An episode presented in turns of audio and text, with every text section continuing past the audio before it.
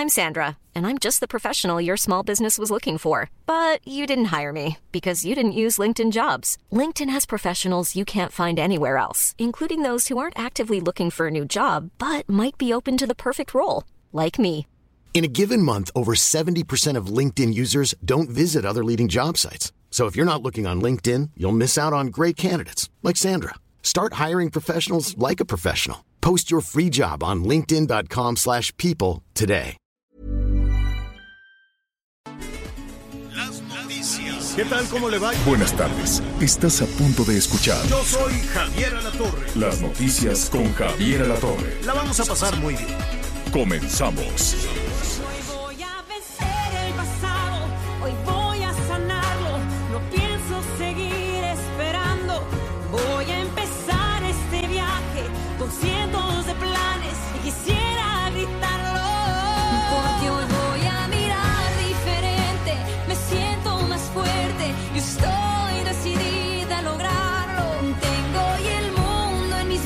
Bueno, pues ahí está, vencer el pasado. Muy bien, muy bien. Les vamos a hacer caso a estas chicas de de Ash o Hash.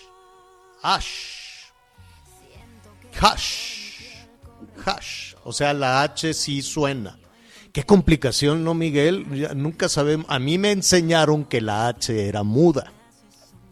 ¿No? Es. Eso me enseñaron en la escuela. Pero pues la H puede tener todos los sonidos de que te quieras imaginar, ¿no? Hash, hash, cash, shash. Este, pero bueno, es otro tema. Este, saludos a Hannah y a Ashley, por eso se llama Hash, Hannah, Hannah con H, H-A-N-N-A y Ashley. Entonces, al unir sus nombres, pues suena Hash. Qué bien, ya este, han sido muy exitosas durante muchísimo tiempo, algún bachecito por ahí, pero pues ahora están con esto de vencer al pasado. Este, qué gusto saludarte, Miguel Aquino, ¿cómo estás? ¿Cómo estás, Javier? Muy buenas tardes, señor. Me da mucho gusto saludar también a todos nuestros amigos. Sin duda, eh, pues iniciamos con una buena canción después de, de lo que ayer nos recetaron Sí. de reggaetón. Bueno, creo que hoy es un cambio No, drástico. Y además, fíjate que en este eres, caso... pero la otro, los Malumas y esos tienen mucho más éxito. El reggaetón es, Pues sí, es sin el- duda, la, está- la onda. está está de moda y ya lo decía, pues el gusto se rompe en géneros. Oye, ahorita que tú decías este asunto de las hash, es que además, este, pues ellas son norteamericanas y sus nombres, bueno, provienen de ahí también de, de los Ah, Estados Unidos, a pesar de que han hecho su suena. carrera, a pesar de que han hecho Ah. su carrera en México y muchos pensarían que eran mexicanas, no, pues ellas, ellas son de Luciana y es por eso del nombre de Hannah y de Ashley, pero bueno, sin Ah, duda, este, pues dos chicas que la verdad sí han, han sonado muy bien y sí, lástima, ¿eh? que no han tenido el éxito. Pero pues los nombres sajones ya, ya, ya este, cada vez van, eh, se van colocando más en nuestro país, ¿no? Ya ves el Brian y el Kevin en la Ciudad de México la rifan, ¿no? Todos los días, ¿cómo le ponemos al niño? Brian, y a este Kevin. Y este, hay mucho Brian, mucho Kevin y mucho nombre así, este, norteamericano también. Bueno, este, qué gusto saludarlo, qué bueno que está, que está con nosotros hoy, tenemos muchísimo tema, se abren grandes, grandes expectativas, nada más que lo vamos a, vamos a poner en perspectiva. Respecto a las medicinas, Miguel, yo estuve escuchando con mucha atención que ya, que finalmente, y, la verdad es que esperemos que así sea, ¿no? Esperemos que, que este sí sea el anuncio, porque hemos estado escuchando esos anuncios de que ahora sí, desde en qué estamos, en el 21, y esta historia empezó en el 19, en el 2019, en febrero para más señas, en este en Nuevo León, andaba el presidente allá en Nuevo León cuando se anunció, se acabó, ya se van a cancelar las compras de las medicinas por interés público. Y cuando dices por interés público es que la gente decía, sí, que se cancelen las medicinas. Yo quiero suponer que cuando le agregas una frase por interés público, es que porque la gente estaba muy de acuerdo, que se cancele la compra de medicinas. Y nos metimos en un berenjenal. Estamos hablando del inicio del 2019, Miguel.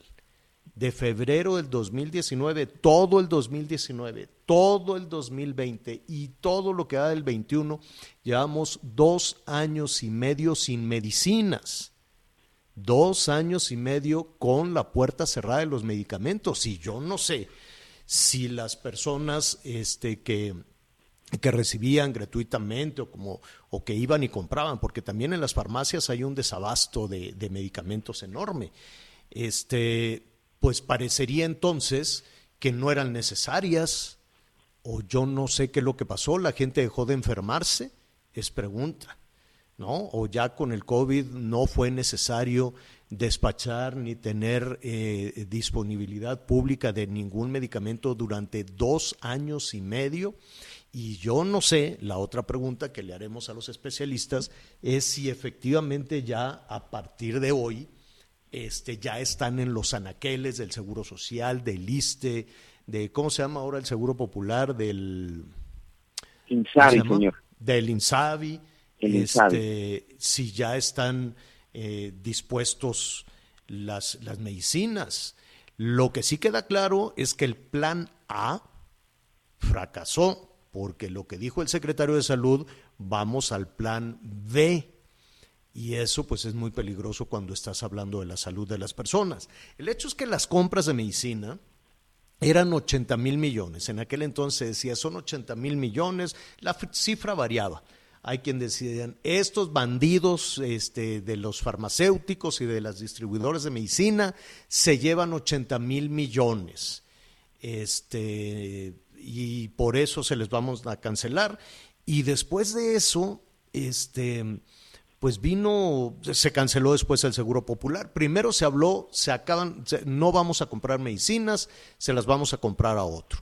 Después se canceló el Seguro Popular, también en el 2019, y luego, este, pues se dijo, no, se, se va a licitar públicamente y resulta que el ganador de las licitaciones era la misma la misma empresa que distribuía las medicinas y dijeron, ¿cómo? Pues es que es el único que hay. No, no, no, no, no. Y entonces, pues que lo haga este, la ONU, que lo haga la, le vamos a comprar a la Organización de las Naciones Unidas, pero en lugar de los 80 mil pesos, pues ya costó 100 mil, digo, de los 80 mil millones, pues ya costó 100 mil millones. Entonces, pues al parecer no hubo un, no hubo un ahorro este, hubo una licitación este, mundial, en fin, que llevamos 2019 y 2020 y 2021 buscando las medicinas y lo que no sabemos es si esto tuvo un efecto en la salud de las personas, en el bienestar de las personas, tener dos años y medio y yo no sé si este año ya efectivamente vamos a tener las medicinas. Es un asunto muy serio, es un asunto, imagínate la desesperación, la angustia de las personas de no tener el dinero para las medicinas, de no tener el medicamento, este, o la angustia de una madre, de un padre de familia, de decir que no tienen la medicina para sus hijos, para sus nietos, para su esposa, para su esposo, o para ellos mismos durante dos años y medio. Yo, yo, yo me quiero imaginar que las personas que recibían algún tratamiento, eh, y si no que nos lo digan nuestros amigos que nos escuchan en diferentes partes del país, las personas que estaban recibiendo ese tratamiento, si siguieron, si hubo una reducción, este, ¿qué fue lo que sucedió? ¿Qué respuesta les dieron? Bueno, estamos viendo lo de las niñas y niños con cáncer que ha sido de lo más visible pero también hay muchas otras historias de personas que estaban dependiendo, no por cáncer, sino por cualquier otra situación de este medicamento y se suspendió. Ve la tragedia de Tabasco que tampoco pasó nada. La tragedia de Tabasco que les dieron ahí un veneno, les dieron, eh, eh, pero eh, no era quimio, era diálisis. Para la diálisis en Villahermosa, y ya no se supo nada, no se supo quién lo compró, dónde lo compraron, por qué les pusieron ese medicamento, si era pirata, si no.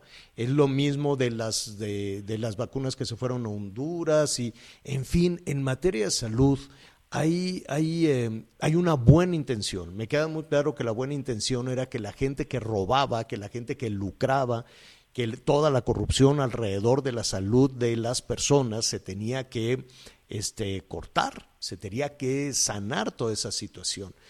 Pero este, fue muy drástica, fue muy drástica la, la eh, ¿cómo se llama? La situación o la medida que se tomó. Y a partir del anuncio de hoy, que vamos a retomar en un momentito, hecho por el secretario de Salud, al parecer, Miguel, dos años y medio después, este, ya está funcionando el plan B.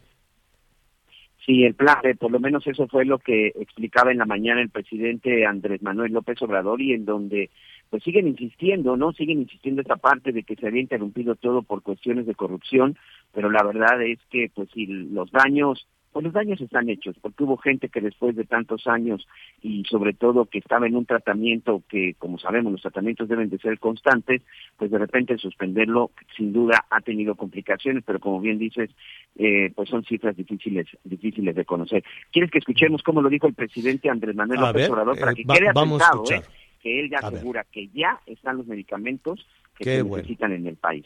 Pues es una muy buena noticia, vamos a escuchar. Escuchemos. Nos llevó tiempo avanzar en el propósito de comprar los medicamentos en el extranjero. Se compraron medicamentos en varios países y en México también.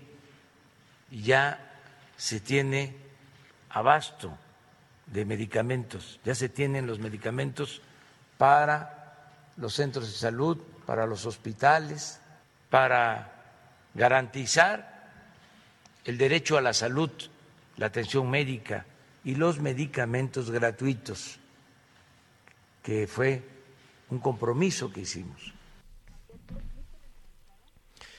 Bueno, de acuerdo entonces a, lo que hemos escuchado, la buena noticia es que ya, que después de aquella eh, decisión drástica del inicio del 2019, apenas estaba empezando además esta administración de cambiar todo este sistema, más el problema de la distribución. Después se sugirió que así como, como se distribuyen las papitas y las sodas y los este, refrescos, que así se podían distribuir las, los medicamentos, luego se lo encargaron eso a David León y luego cacharon a David León con el tema del dinero, dándole dinero al hermano del presidente, entonces pues ya lo no sé a dónde lo mandaron y después hubo otro encargado que también traía ahí unos asuntos de, de, investigación, de, de, mm, tráfico de influencias, algo así, o de corrupción, y en fin, tampoco subo nada de esa empresa estatal para la distribución de medicamentos, y lo que sí había hasta ayer era un desabasto de medicamentos. Y a partir de hoy ya estarían en los anaqueles, en los estantes de salud pública, las eh, medicinas. Yo le agradezco al ingeniero Rafael Hualcosío, es el director general de la Cámara Nacional de la Industria Farmacéutica, esta comunicación. Ingeniero, ¿cómo estás? Qué gusto saludarte de nuevo. Javier, un gusto saludarte igualmente. Buenas tardes. ¿Qué opinas de este, de este anuncio? Por lo menos es, un, es una, dicen es plan B, pero independientemente de qué sucedió con el plan A y todo esto, pues se generan muchas expectativas en millones de personas. Sí, la verdad es que, bueno, es, es, un anuncio que, que pues habrá que ver cómo, qué, qué forma toma. Yo te diría, entre por principio de cuentas, lo que se informó es que se han entregado 25.8 millones de piezas y que están en tránsito 170 millones. Comparativamente, yo te podría decir que en años anteriores el consumo mensual de la parte de gobierno era de 140 millones de piezas mensuales.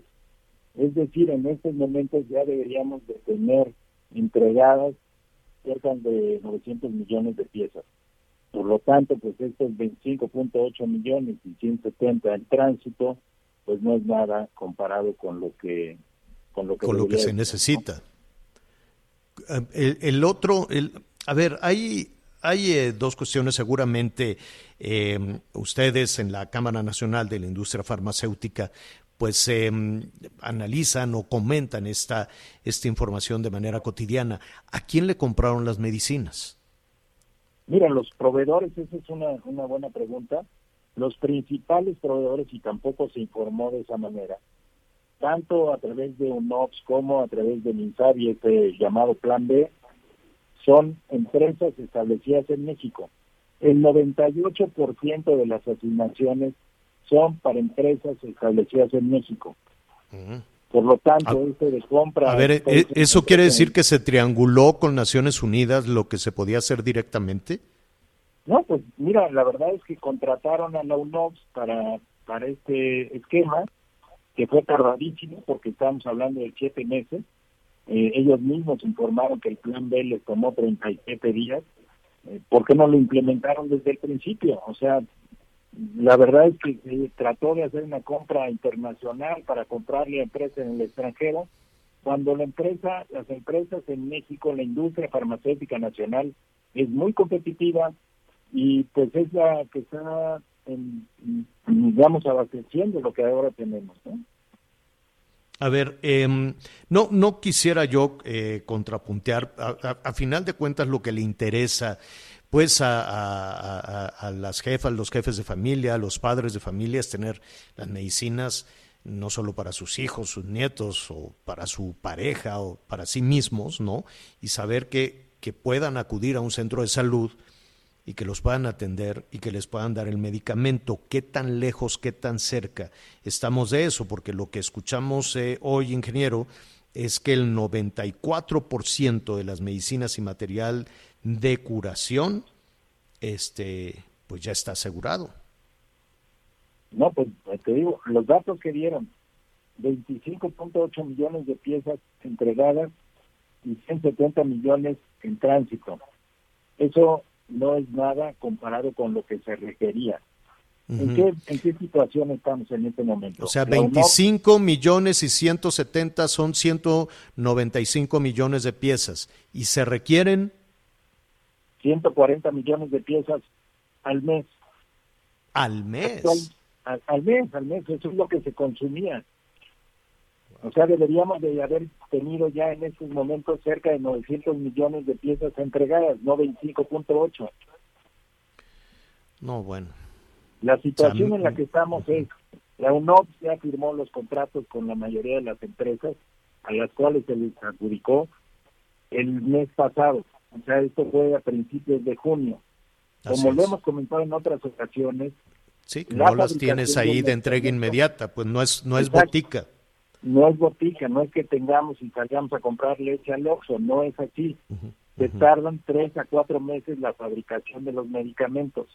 Se entregó parte, lo que se tenía en, en, bodega, pero es muy poquito. O sea, la fabricación, porque nadie fabrica a ver si se lo compran, eso lo hemos aclarado ya varias veces, porque son productos que tienen caducidad, entonces hasta que no hay un contrato no se inicia la fabricación. Ya estamos en ese proceso, igual con lo del INSABI, pues también fue el año, el año pasado, el mes pasado, y pues tomará tiempo el que existan estos medicamentos y, no se comentó tampoco el tema de la distribución. La distribución tiene un costo, eso no se comentó, y también tiene tiempos para entregar. Estamos hablando de que las dos empresas que fueron contratadas para ese fin, que fueron este, dos distribuidores nuevos, pues no tienen una capacidad mayor de, recepción de 30 millones de piezas al mes. Va a ser un cuello de ¿Y qué, ¿Y qué pasó con la empresa, con la empresa estatal? ¿Te acuerdas aquella que iba a dirigir David León y luego se cambió? Sí, eh, sí Birmex. Birmex no tiene capacidad. Birmex tiene que contratar o subcontratar a otras empresas que puedan hacer esa, esa función. No sabemos cuáles serían y, si ya hay contratos firmados para este para este tema, ¿no? Pero a final de cuentas son costos que no se están considerando también. Sí, porque esa el, el, el problema este en ocasiones puedes formarte, ¿no? Con, con, con, ustedes, con la industria farmacéutica nacional o en la India o en Estados Unidos, donde tú quieras, este, y sí te despachan, te dicen dos meses, tres meses, pero no, te, no, no, no, las farmacéuticas no tienen la capacidad ni la logística para entregarla donde tú les digas, ¿no? dices, oye, yo quiero este lote en frío, en Villahermosa, y quiero esto en León, y quiero esto en, en, en, Monterrey, y esto en Navojoa. Eso no lo hacen ustedes. No, no, por supuesto que no. Y además Este- es una función especializada porque imagínate que son 1.200 productos diferentes. Y cada lugar requiere pues cantidades diferentes, no no es lo mismo lo que se requieren, como bien dices, en Villahermosa que en Mexicali, o sea, las, las densidades pueden ser bien diferentes. Y parte de la función que hace el distribuidor es el, el seleccionar qué productos deben de ir a qué lugar. De 1.200 productos, eh, se tienen que hacer paquetes de lo que se requiere para cada uno de los lugares. Es una función bien complicada, pues, a final de cuentas, ¿no? Claro, Desde la claro. concepción de los productos, la clasificación de los mismos, la selección para cada, para cada lugar, para cada hospital. Por eso es que tenían este, esta función tan especializada pocas empresas. Estamos platicando con el ingeniero Rafael Gualcocío, el director general de la Cámara Nacional de la Industria Farmacéutica. Eh, un, tema muy, muy puntual, ingeniero. A final de cuentas, eh, de- después de esta ruta de dos años, dos años y medio, ¿se regresó con la industria farmacéutica nacional? ¿Regresó eh, el, principal comprador de medicamentos? Que es el, el gobierno, que es el Estado, regresó con ustedes o en dónde se compraron? La, la verdad es que la industria siempre ha estado presente. La industria es la que ha abastecido lo poco que se ha comprado siempre. Son los, son los que han respondido ante la ante la demanda y te digo, en esta última licitación pues quedó muy claro, o sea, fue una licitación internacional organizada por la UNOPS, donde se invitó a diferentes países a cotizar y el 98% recayó en la industria establecida en México. Ese es ¿Cuál- un cu- dato cu- perdón, el porcentaje, ¿cuánto? ¿El, el cuál?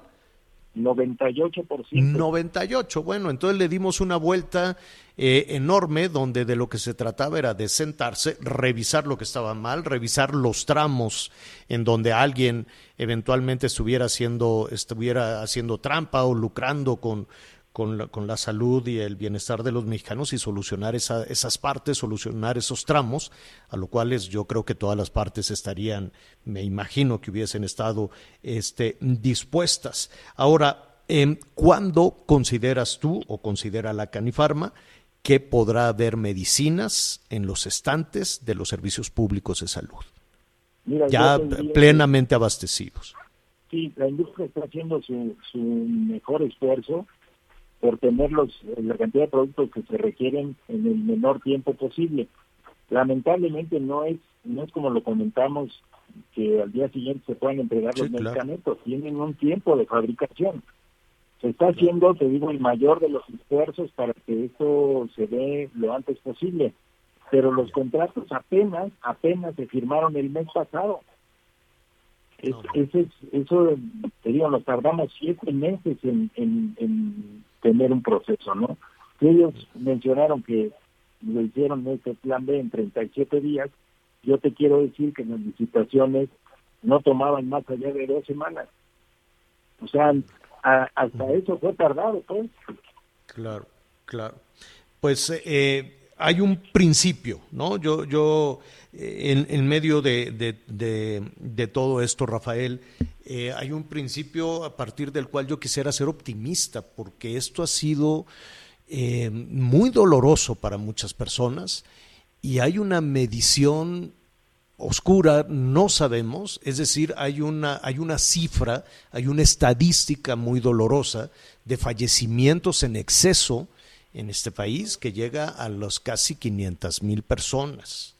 No estoy hablando de COVID, son los fallecimientos en exceso, que, las, que son las mismas cifras de la autoridad eh, sanitaria, y no, no, no queda muy claro a qué se le puede atribuir, y probablemente se le atribuye a todo, ¿no? A decisiones, a problemas, a no ponerse de acuerdo, a, y a lo más doloroso, ¿no? A que una persona acudía a la ventanilla que le dieran la medicina y le daban la respuesta de no hay, ¿no? Lamentablemente así es. Pues eh, esperemos a partir de este inicio, a partir de lo que tú nos dices, llevará tiempo, pero este ya hay un principio, ya se ve un poquito de, de luz en todo esto que se puede llevar el resto del año para, para que se concrete, pero es un buen principio. Sí, y aquí lo importante, Javier, es empezar ya con la planeación de los siguientes años. O sea, no se puede esperar uno al último mes para tratar de conseguir los medicamentos. En, tiempos pasados. Ya, desde ahorita tienen que empezar a cerrar los contratos del, del 22, ¿no? sí, por lo menos la planeación y saber qué es lo que se va a necesitar y qué es lo que se va a concursar para, para 2022. Este, lo más lo más tardado de una licitación es precisamente la planeación, el saber exactamente qué se va a comprar, el conjuntar la demanda de todos los que van a participar y entonces sí, este, bases de licitación, eh, aclaración de dudas, eh, el concurso mismo, la licitación misma y el fallo. Esta última etapa, desde la licitación al fallo, no tomaba más de 15 días y la industria estaba ya lista para fabricar en octubre, noviembre y entregar en enero. pues ingeniero, te, sí, perdón. Eso es lo ideal, pues. Eso es lo que tenemos que hacer ya. Claro, claro, claro. Ingeniero, te, te agradecemos, eh, te agradecemos muchísimo esta, esta información. Sé que entonces estarán trabajando a todo vapor y este, si nos permite, seguiremos cerca de, de la Canifarma. Por supuesto que sí, Javier, estoy a tus órdenes. Gracias. Gracias. Es el ingeniero Rafael Gualcosío, director general de la Cámara Nacional de la Industria Farmacéutica. Y bueno, se dio una vuelta enorme. En, en medio de todo esto, Miguel, yo espero que pues que quedaran claros los tramos de, corrupción o quien estaba haciendo ahí negocio con la salud de las personas. El ahorro, pues no se le ve el ahorro porque se había hablado de 80 mil millones, luego de 90 mil millones y ahora de 100 mil millones y al final regresaste con tu proveedor original en un 98%. Aquí falta, falta todavía el costo de la distribución ese no queda muy claro quién lo va a distribuir y lo vamos a investigar desde luego para informarles. Vamos a hacer una pausa, volvemos. Sigue con nosotros. Volvemos con más noticias. Antes que los demás. Heraldo Radio. La HCL se comparte, se ve y ahora también se escucha. Todavía hay más información. Continuamos. Bueno, muy bien, saludamos como siempre con muchísimo gusto a nuestros amigos en el sur sureste, también en, pues desde luego en Chiapas le, hemos dado seguimiento a los acontecimientos, eh, no solo en Tuxtla, también lo que ha sucedido en los altos de Chiapas, lo que ha sucedido en Panteló. Em, ayer, este, junto con Eri Acuña, pues revisábamos esta presentación, por así decirlo, de este grupo que vamos un, poco despacio, Miguel, en, decirle autodefensas o grupo armado o, este grupo autodenominado el Machete que se presentó este, pues en un espacio público, en una cancha, ante miles de personas de diferentes localidades. Es más, este grupo, el Machete, este, que dijo que no se resiste a, que entre en funciones el ganador de las eh, los procesos electorales, dicen que fue una narcoelección, que sería un narcogobierno, y recibió ahí el aplauso no solo de la gente, sino de una funcionaria de la Secretaría de Gobernación Federal, ¿no? Y eso pues también generó muchísima confusión. Hoy habló de este tema, antes de ir con nuestra siguiente invitada, hoy habló de este tema y señaló eh, muy acertadamente pues algunas dudas al respecto el presidente, Miguel. Así es, hoy por la mañana cuando fue cuestionado acerca pues de este grupo que pues hizo su presentación ante tres mil personas en la zona de los Altos de Chiapas, bueno, pues el presidente dijo que por supuesto que no tiene que ver absolutamente nada con la inseguridad, que esto no es así y que se trata de otras cosas. Vamos a escuchar lo que dijo el presidente Andrés Manuel López Obrador esta mañana. Ok. Pero en ningún caso se acepta y que se armen grupos llamados autodefensa. Nosotros no aceptamos eso. Si es nuestra responsabilidad garantizar la paz y la tranquilidad. Y lo estamos haciendo. Y que no usen eso como excusa. Que no digan, es que es mucha la inseguridad. Luego entonces tenemos que armarnos. Porque son dos cosas. O es una cuestión política de dominio caciquil en una región, lucha de facciones y grupos políticos caciquiles, sin ideales, sin principios, sin el propósito de ayudar al pueblo. Parte de lo que dijo esta mañana el Sí. presidente López Obrador Sí. no es una cuestión de seguridad, es politiquero o influencia del crimen organizado, o ya, como ya escuchábamos, un hecho Pues- caciquil, Javi. Si, si es de, de caciques locales, yo no sé si tienen la capacidad para adquirir ese armamento. Es, eh, pero, pero bueno, vamos en ese momento con eh, la licenciada Gabriela Cepeda. Ella es la secretaria de Seguridad y Protección Ciudadana en Chiapas y me da muchísimo gusto saludar. Secretaria, ¿cómo estás? Buenas tardes. Buenas tardes, Javier. Un saludo para todos y sobre todo para todo el auditorio. Eh, ¿De qué se trata este? ¿Cómo, cómo nos podemos referir a, a- a el machete? ¿Son autodefensas eh, o es un grupo armado, como dice el presidente, con otros intereses? Javier, es eh, importante comentar que es un tema que le estamos dando un puntual seguimiento desde el primer momento. Nosotros lo tenemos eh, eh, visualizado como un grupo de ciudadanos de ese municipio que se están autodenominando ellos autodefensa. Eh, eh, pero bueno, aquí lo que queda es un poco la motivación de que este grupo adquiera esa- ese número de ese número de armas. Hay en esa región o hay en Chiapas, secretaria, un problema eh, de inseguridad que la autoridad estatal y federal no pueda tener bajo control. Por supuesto que no, Javier. Es importante comentar que el tema de Panteló, eh, la naturaleza que origina la problemática es una cuestión sociopolítica. Como ustedes bien lo comentaron, en la presentación de ese grupo de personas comentaron, manifestaron que eh, están solicitando un consejo, la conformación de un consejo municipal Derivado de eso se puede definir que es una problemática de origen sociopolítico. Eh, desde el inicio de la problemática, las autoridades e instancias correspondientes les están dando un puntual seguimiento, una puntual atención. Es importante comentar que eh, es necesario entrar a unas mesas de diálogo, de pacificación, de reconciliación de comunidades en conflicto. Y nosotros desde la Secretaría de Seguridad y Protección Ciudadana del Estado de Chiapas, siempre en coordinación con las autoridades federales, vamos a abonar y coadyuvar para este proceso, realizando los operativos preventivos y disuasivos para mantener el orden, la seguridad y el Estado de Derecho en nuestro querido Estado de Chiapas.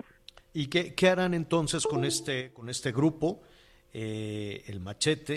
Eh, eh, vaya, eh, llama, llama muchísimo la atención, se sentarán a platicar con ellos, a negociar con ellos, dejarán las armas, saben de su integración, tienen, eh, secretaria, alguna información de cómo se conformó y de dónde sacaron las armas? Creo que es importante irnos al origen de la problemática para atenderlo desde el origen y nosotros, eh, por supuesto, las autoridades de seguridad, estamos con toda la el compromiso y con todas las garantías para brindar seguridad a los ciudadanos de esa región de Chiapas y de todos los municipios que lo conforman. Y e- este grupo han, han entrado eh, el gobierno del estado o sabemos que estuvo una funcionaria de gobierno federal ayer y de hecho en sus declaraciones, palabras más, palabras menos, estaba avalando la formación de este grupo. ¿Qué, qué opinan al respecto? Esa problemática del municipio de Panteló se está atendiendo desde el primer momento por las autoridades estatales, siempre en coordinación con las autoridades federales.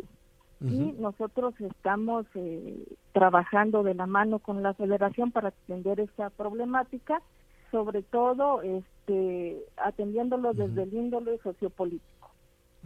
¿Qué pasará? Yo sé que, que eh, probablemente la, la, siguiente pregunta no sea necesariamente para la Secretaria de Seguridad y Protección Ciudadana, pero ¿qué sucederá con el eh, gobierno entrante, el, eh, el, eh, el gobierno que, que fue este, pues electo en las urnas y que este grupo, el Machete, dice que no está dispuesto a que, a, que tome posesión? Le dijeron el narco gobierno municipal. Bueno, en su momento las instancias correspondientes van a determinar eh, si es necesario la conformación de un consejo municipal. Como usted bien dice, Javier, no es competencia de la Secretaría de Seguridad y Protección Ciudadana, pero considero que previo al análisis, si es necesario la conformación de un consejo municipal, las autoridades pues van a determinar lo conducente.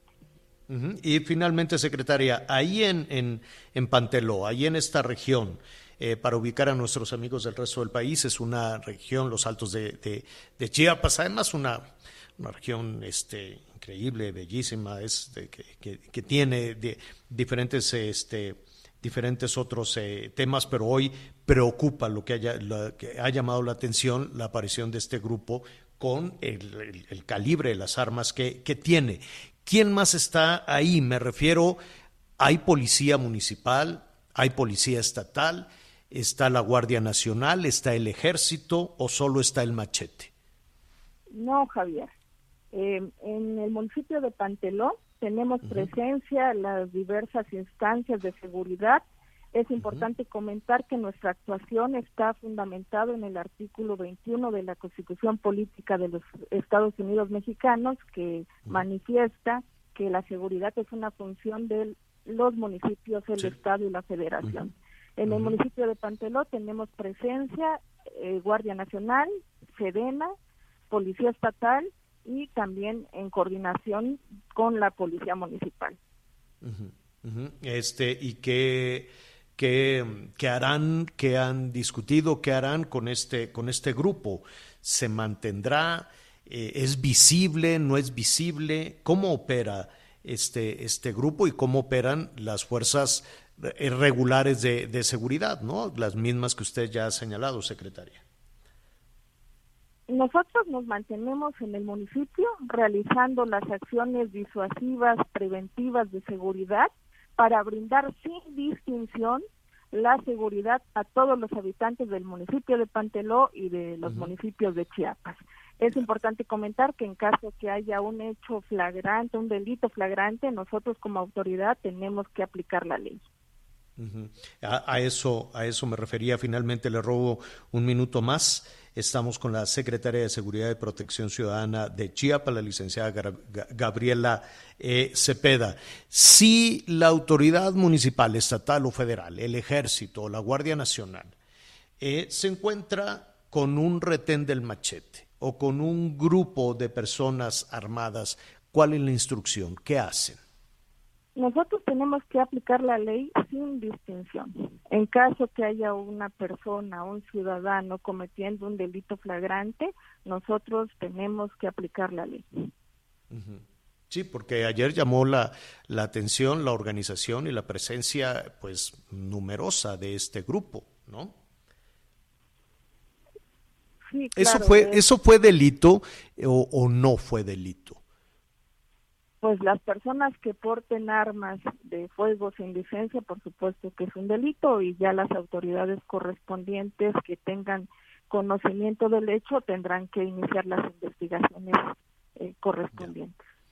Pues secretaria, le agradecemos muchísimo esta comunicación. Si nos permite, pues estaremos en, en contacto con, con, usted y con las eh, instancias porque pues de lo que se trata, a final de cuentas, es, como usted muy bien lo señala, el monopolio en el uso de la fuerza es de las autoridades, ¿no? De las autoridades democráticamente electas a quienes se les da esa responsabilidad de garantizar la seguridad de las personas y genera confusión, ¿no? La, aparición de este, de este grupo, de estas autodefensas, y habrá que investigar, como dijo el presidente, ¿no? ¿Quién puede estar atrás? Eso todavía no queda muy claro, ¿verdad, secretaria? ¿Quién puede estar atrás de, del machete?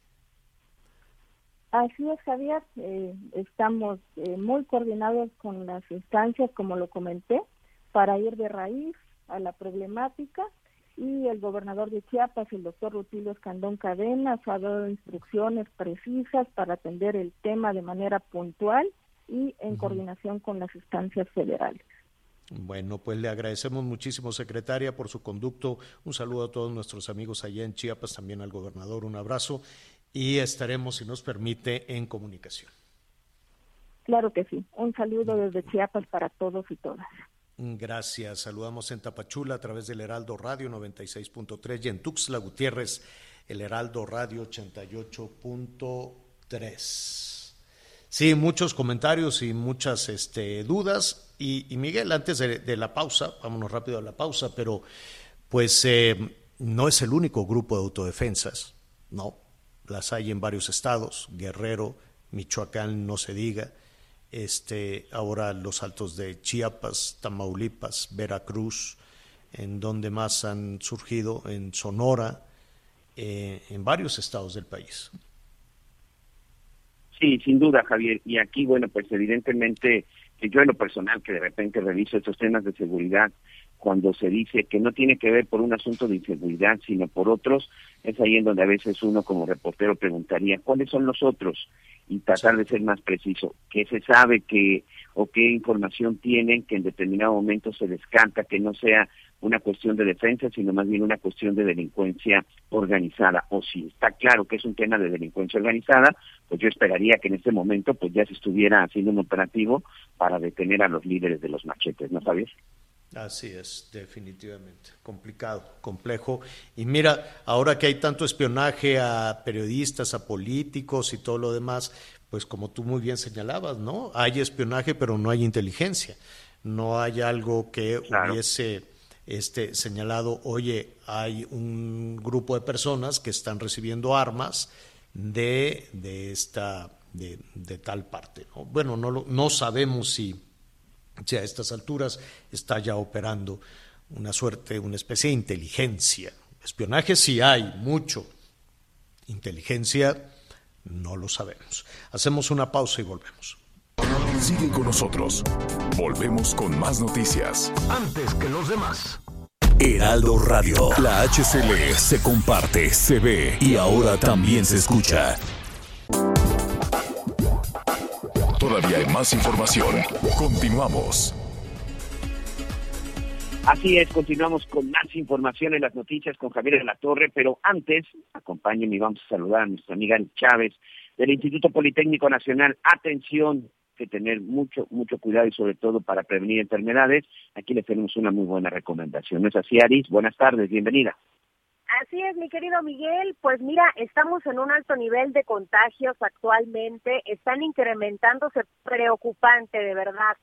Por eso le invitamos al auditorio que ponga mucha atención porque existen alternativas que nos pueden ayudar a mejorar nuestra salud, nuestro sistema inmunológico. La importancia del sistema inmunológico es vital. Por ahí pasan virus y bacterias.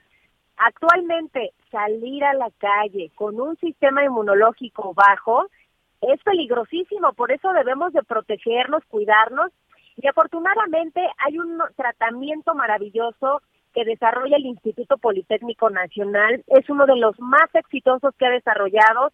¿Por qué? Porque nos ayuda de manera eficaz y rápida a elevar nuestro sistema inmunológico un 470%. Si nos damos una idea es multiplicar 470 veces, pero por millones, nuestros glóbulos blancos y nuestros leucocitos. Quiere decir que vamos a crear un ejército una barrera protectora que sea mucho más difícil contagiarlos. Ahora, ¿quién puede tomar el factor de transferencia? Toda la familia. Tenemos pacientes pequeñitos, bebés casi recién nacidos, personas de la tercera edad, hablamos de personas que tienen algún padecimiento, que además les tengo muy buenas noticias porque hemos administrado el factor de transferencia en pacientes con cáncer que asisten a sus quimioterapias. Hay que recordar que hay enfermedades que destruyen nuestro sistema inmunológico y por eso nos atacan tan fuerte. El factor de transferencia nos ayuda a recuperarnos rápidamente y por eso es tan efectivo. Cáncer, diabetes, lupus, esclerosis múltiple, artritis reumatoide, fibromialgia, hipertensión, problemas cardiovasculares, las enfermedades respiratorias que van desde asma, bronquitis, influenza, pulmonía, buenos resultados desde la primera semana. Es una dosis diaria, no es invasivo, no tiene efectos secundarios. Muchos ahora están preocupados por los efectos secundarios. Eso no pasa con el factor de transferencia, pero es muy importante que lo tomemos. ¿Por qué? Porque somos vulnerables ante los contagios. Entonces hay que reforzar nuestras defensas. Hoy les invito a que marquen al 55, 56, 49, 44, 44. Vayan anotando este eh, porque tratamiento gratis el día de hoy. Si ustedes marcan en este momento, hemos bajado nuestros precios, así que un paquete de 20 dosis de factor les va a costar un precio muy bajo. Y si marcan ahorita, nosotros, además de esas 20, les vamos a regalar 30 dosis adicionales. Ustedes van a pagar 20 con descuento y además van a recibir 50. Además viene un kit sanitizante que trae dos caretas, dos cubrebocas, dos geles antibacteriales y además, como yo sé que lo vieron en televisión, aquí los vamos a consentir. Les vamos a regalar la batería completita de acero inoxidable con tapas de cristal templado gratis y además unos audífonos AirPods, que son unos audífonos inalámbricos que están padrísimos. Si ustedes marcan ahorita, todo eso va gratis, pero tienen que marcar ya. 55, 56, 49, 44, 44. El 55, 56, 49, 44, 44. 50 dosis, kit sanitizante, la batería de cocina y además los AirPods a un precio espectacular. Y sobre todo, mi querido Miguel, tomarse el factor de transferencia todos los días, vamos a poder ahora sí a cuidar a toda la familia. ¿Cómo ves? No, sin duda, y lo más importante es eso, hay que prevenir, hay que cuidarnos, y más en este momento en donde pues este bicho pues continúa, continúa muy latente. Gracias, Ari. Que le mando un abrazo, cuídense mucho, hasta la próxima. Muchas, muchas gracias. Y bueno, antes de una pausa, a nombre de todo el equipo de las noticias con Javier La Torre, le queremos mandar un fuerte abrazo a nuestro compañero Enrique Silva Meléndez, nuestro compañero en el estado de Guerrero. Usted seguro lo reconoce y lo ubica muy bien. Aquí todos los días, de repente en el resumen, pues ahí tenemos sus reportes y muchas veces platicamos con él de lo que sucede en la zona de Acapulco. Lamentablemente su señora madre, la señora Magdalena Meléndez Rodríguez, falleció y desde aquí, mi querido Enrique, te mandamos un abrazo, por supuesto, con consuelo y además pues sabes que cuentas con nosotros. Un abrazo a nombre de todo el equipo y vamos rápidamente a la pausa y regresamos con más. Sigue con nosotros. Volvemos con más noticias. Antes que los demás. Todavía hay más información. Continuamos. Bueno, pues eh, estamos ya por concluir la primera parte. Muchísimas gracias a nuestros amigos que nos sintonizan a través de Audiorama y de El Heraldo y de Heraldo Radio. Em, también eh, me, sumo desde luego a, los, em, pues mira, el abrazo fuerte y solidario que le enviamos a nuestro eh, compañero, nuestro compañero corresponsal. La verdad es que es una pena, una pena desde luego el fallecimiento de su señora madre y estaremos eh, pues ahí también muy, muy pendientes de todo eso. Muchísimas gracias. Oye, este Miguel, ¿viste el lanzamiento de la nave de Jeff Bezos? Señor, lo vi. When you make decisions for your company, you look for the no-brainers. If you have a lot of mailing to do, stamps.com is the ultimate no-brainer. Use the stamps.com mobile app to mail everything you need to keep your business running with up to 89% off USPS and UPS. Make the same no-brainer decision as over 1 million other businesses with stamps.com. Use code program for a special offer. That's stamps.com, code program.